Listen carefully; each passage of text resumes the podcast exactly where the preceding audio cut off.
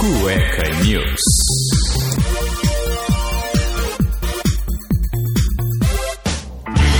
Sejam bem-vindos ao Cueca News, seu jornal em formato podcast de toda, repetindo, toda sexta com as notícias mais importantes e curiosas da semana que passou, para você seguir aí mais informado para a próxima semana. E começamos as notícias da semana com a notícia que mais chamou a atenção, né, que pelo menos aqui no Brasil foi aberta a CPI da Covid-19. A Comissão Parlamentar de Inquérito, que investiga as ações e omissões no combate à pandemia pelo poder público, realizou sua primeira reunião nessa terça-feira, dia 27 de abril, e foram determinados os ocupantes de seus postos chaves. Prevaleceu o acordo informal costurado entre a maioria dos membros nos últimos dias. Omar Aziz para presidente, Randolfo Rodrigues como vice e Renan Calheiros como relator. O quê? Para quem não sabe, a CPI é um instrumento que é usado para apurar determinadas situações que estejam correndo ou, em certas circunstâncias, buscar a responsabilidade de quem praticou atos ilícitos. Hum, é mesmo? E a CPI da Covid possui como objetivo apurar eventuais falhas pelo governo federal no enfrentamento à pandemia que estamos vivendo aqui no Brasil em especial a situação de falta de oxigênio pelo qual passou o estado do Amazonas. Assim, o procedimento apurará se há falhas no enfrentamento da pandemia e, no caso de resposta positiva, quem é ou são os responsáveis por tais falhas. Vale frisar que a CPI não aplica sanção em decorrência da conclusão dos seus trabalhos. Se o governo foi omisso ou não na aquisição de vacinas, por exemplo, ou se colocou a população em risco ao estimular o uso de medicamentos sem eficácia comprovada contra a doença, como a cloroquina. Ah, agora eu entendi! Dessa forma, ainda que se entenda se houve ilegalidades, não será a CPI a responsável por aplicar essas punições. A partir de agora, a composição da CPI tem um prazo de 90 dias que pode ser prorrogado para chegar a uma conclusão sobre as possíveis falhas por parte do governo no enfrentamento da pandemia. E continuando a falar sobre a CPI da Covid, uma das pessoas que será convocada é o ex-ministro da Saúde, Eduardo Pazuello, que foi flagrado sem máscara dentro do shopping Manauara em Manaus no último domingo. Pois é, ele entrou no shopping com autorização da funcionária responsável pela medição da temperatura e foi questionado pela falta do uso do equipamento de proteção. Então o ex-ministro simplesmente sorriu e respondeu: Pois é, sem máscara, onde vende isso? Ah, que pariu. O uso do equipamento de proteção é uma das principais recomendações das autoridades para conter a disseminação da Covid-19 e é inclusive uma das medidas indicadas pelo próprio Ministério da Saúde. A assessoria de imprensa do estabelecimento confirmou a informação e, em nota, o shopping Manaora comunicou que o ex-ministro entrou no local sem máscara, mas com a orientação de se dirigir a um quiosque próximo e adquiri-la de imediato. Ainda na nota, o shopping alega que os protocolos de segurança do shopping Manauara são rigorosos e o ingresso do ex-ministro não deveria ter ocorrido. Me diga! Ainda na nota, o shopping alega que os protocolos de segurança do shopping Manauara são rigorosos e o ingresso do ex-ministro não deveria ter ocorrido. O Manauara Shopping se desculpa pela falha de protocolo, que será apurada e resultará num amplo esforço e reforço dos treinamentos dos seus funcionários, informou o estabelecimento. Ainda em nota da assessoria de imprensa de Eduardo Pazuello, informou que como sua máscara descartável ficou inutilizada, o mesmo solicitou sua entrada para que pudesse adquirir uma nova. Pazuello pediu desculpas pelo ocorrido e recomendou ainda que todos continuem a fiscalizar qualquer pessoa que esteja sem máscara. Pois é, né? E ainda falando de Covid, uma, uma notícia boa, né? Pelo menos para quem está na Nova Zelândia. Sim, a Nova Zelândia realizou neste sábado um show para mais de 50 mil pessoas. Foi o primeiro evento deste porte realizado no país desde o início da pandemia do novo coronavírus. O show aconteceu em Auckland, a maior cidade do país.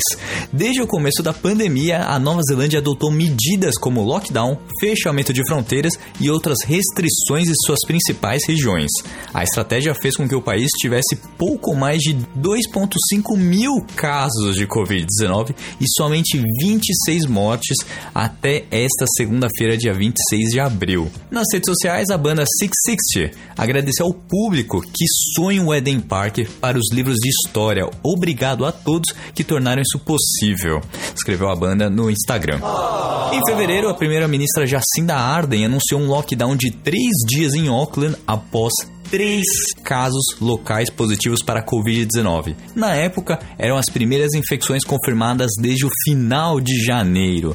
Pois é, Nova Zelândia aí dando um show de cidadania e mostrando que realmente temos que praticar o distanciamento físico e outras tantas medidas para conter o coronavírus.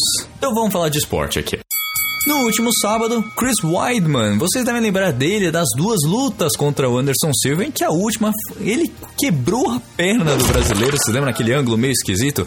Pois é, Weidman entrou no octógono para tentar confirmar seu bom momento no Ultimate após voltar a vencer no peso médio, que é a categoria ali de 84 quilos. No entanto, o desfecho do combate contra Uriah Hall, válido pelo UFC 261, foi frustrante. Assim que ele desferiu o primeiro chute no adversário, Weidman quebrou a perna e saiu do octógono direto para o hospital. Meu Deus! Depois de divulgar um vídeo que agradeceu aos fãs e quem também prestou solidariedade nesse período, Weidman agora compartilhou também através de suas redes sociais o raio-x de sua perna antes e depois da operação e impressionou pelo tamanho da fratura. Na legenda, ainda o lutador fez questão de valorizar o trabalho feito pela equipe médica e que esteve à frente de uma cirurgia bem sucedida. Weidman foi campeão do peso médio do UFC de 2013 a 2015. Nesse período, o americano engatou uma sequência de vitórias sobre os brasileiros Anderson Silva duas vezes, Lyoto Machida e Vitor Belfort, até perder o cinturão para Luke Rockhold. Então aí melhoras para Weidman e boa recuperação.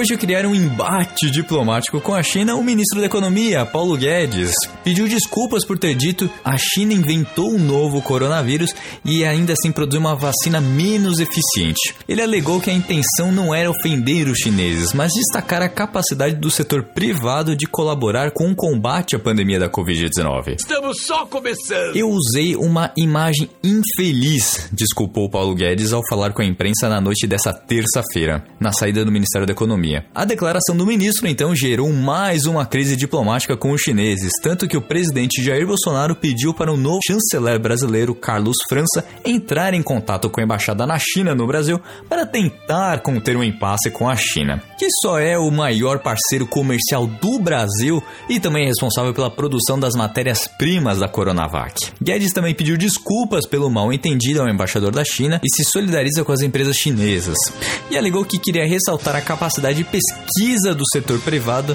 de uma economia de forte mercado como os Estados Unidos. Mesmo para um vírus desconhecido que veio de fora, conseguiram fazer uma vacina mais forte do que a própria região que saiu o vírus, afirmou Guedes. Apesar de indicar novamente que prefere a Pfizer à Coronavac, o ministro lembrou que tomou o imunizante produzido pela Sinovac, parceira com o Instituto Butantan. Ele tomou a primeira dose da Coronavac no dia 27 de março e a segunda dose no último domingo, agora dia 25. Nas palavras de Guedes, ele ainda reforçou: somos muito gratos à China por ter enviado a vacina. E ainda reforçou que o governo continua negociando a vinda de mais vacinas para o Brasil. Ele acredita que a vacinação em massa da população brasileira é fundamental para a recuperação da economia brasileira, mas destacou que os indicadores econômicos, como a criação de empregos formais, seguem reagindo mesmo diante da segunda onda da pandemia da Covid-19. Ainda no mundo da vacina, a Anvisa vetou a aplicação da vacina Sputnik V em território nacional. Um dos motivos que levou a Anvisa a negar a importação da Sputnik V por estados brasileiros foi o uso do adenovírus como replicante na composição da vacina. O adenovírus é um vírus causador dos resfriados em humanos. Eles são usados como vetores virais em que pelo menos quatro vacinas contra a Covid-19, a Oxford, a AstraZeneca, a Janssen e a Sputnik V. No entanto, em todas elas os adenovírus são inativados.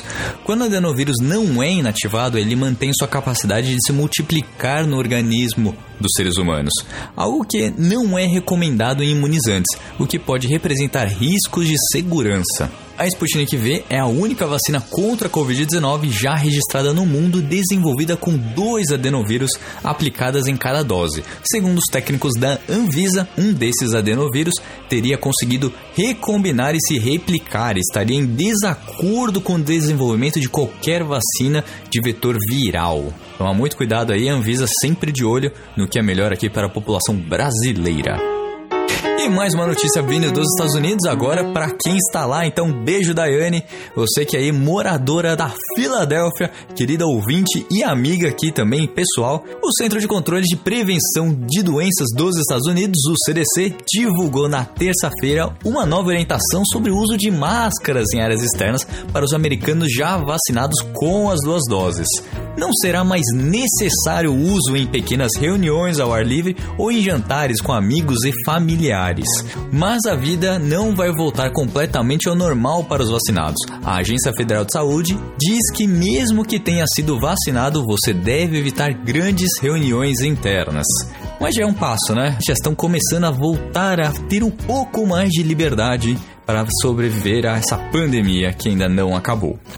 E o governo federal publicou no Diário Oficial, nessa quarta-feira, dia 28, as novas medidas provisórias que permitem a redução de salários e jornadas ou a suspensão temporária do contrato de trabalho, além de alterar provisoriamente algumas leis trabalhistas. As medidas provisórias tentam combater os impactos econômicos da pandemia da Covid-19 em sua reedição de medidas adotadas pelo governo no ano passado. Dentre elas está o Programa Emergencial de Manutenção do Emprego e da renda. Essa medida provisória passa a permitir que os empregadores façam acordo com seus funcionários para reduzir o salário e a jornada em 25, 50 ou até 70%. Nesse caso, o governo paga um valor para o funcionário calculado com uma base no seguro-desemprego que ele teria direito, chamado de benefício emergencial de manutenção do emprego e da renda, ou BEM, como colocado aí pelo governo. Também passa a ser permitida a suspensão temporária do contrato de trabalho. Nesse caso, o funcionário deixa de trabalhar por um período e receberá o benefício do governo no valor de 100% do seguro-desemprego. Aqui ele teria direito. Dependendo do faturamento da empresa, ela pode ter que pagar uma parte da renda ao trabalhador. Mas nesse caso, deve haver, um, deve haver um acordo escrito entre o empregador e o empregado e a preservação do salário hora do trabalho. O programa valerá por 120 dias com a possibilidade de ser prorrogado. E a segunda medida provisória prevê mudanças temporárias nas leis trabalhistas. Dentre elas estão o adiamento do recolhimento do FGTS, o teletrabalho, antecipação de férias, concessão de férias coletivas, antecipação de feriados e também alteração na questão de banco de horas. Vale lembrar que você tem tem que ficar muito atento a essas alterações sempre que o seu empregador vier conversar com você a respeito dessas medidas e alterações. E para finalizar, uma notícia muito curiosa, hein? Então, um garoto de 12 anos na Carolina do Norte, nos Estados Unidos, usou seu tempo de inatividade que teve durante a pandemia para fazer algumas aulas extras na escola. Agora, um ano depois, Mike Wimmer se prepara para se formar no ensino médio e na faculdade na mesma semana. Como? Wimmer completou quatro anos de escola em um dois anos de ensino médio e um diploma associado de dois anos, o que equivale a um diploma tecnólogo aqui no Brasil.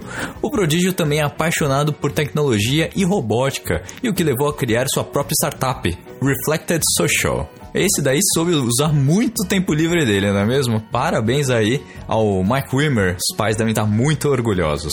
É, tá bom. E encerro mais um Cueca News aqui. Eu espero que você tenha gostado, se divertido, aprendido alguma coisa ou até mesmo ter alguma coisa para falar no almoço de domingo, é pior de sexta-feira, tá bom? Então, lembrando que segunda-feira tem programa do Cueca Apertada, então fique ligado nas redes sociais que a partir da meia-noite e um da segunda-feira tem programinha novo para você aí com um tema muito especial, tá bom? Um beijo a todos e até segunda. Tchau!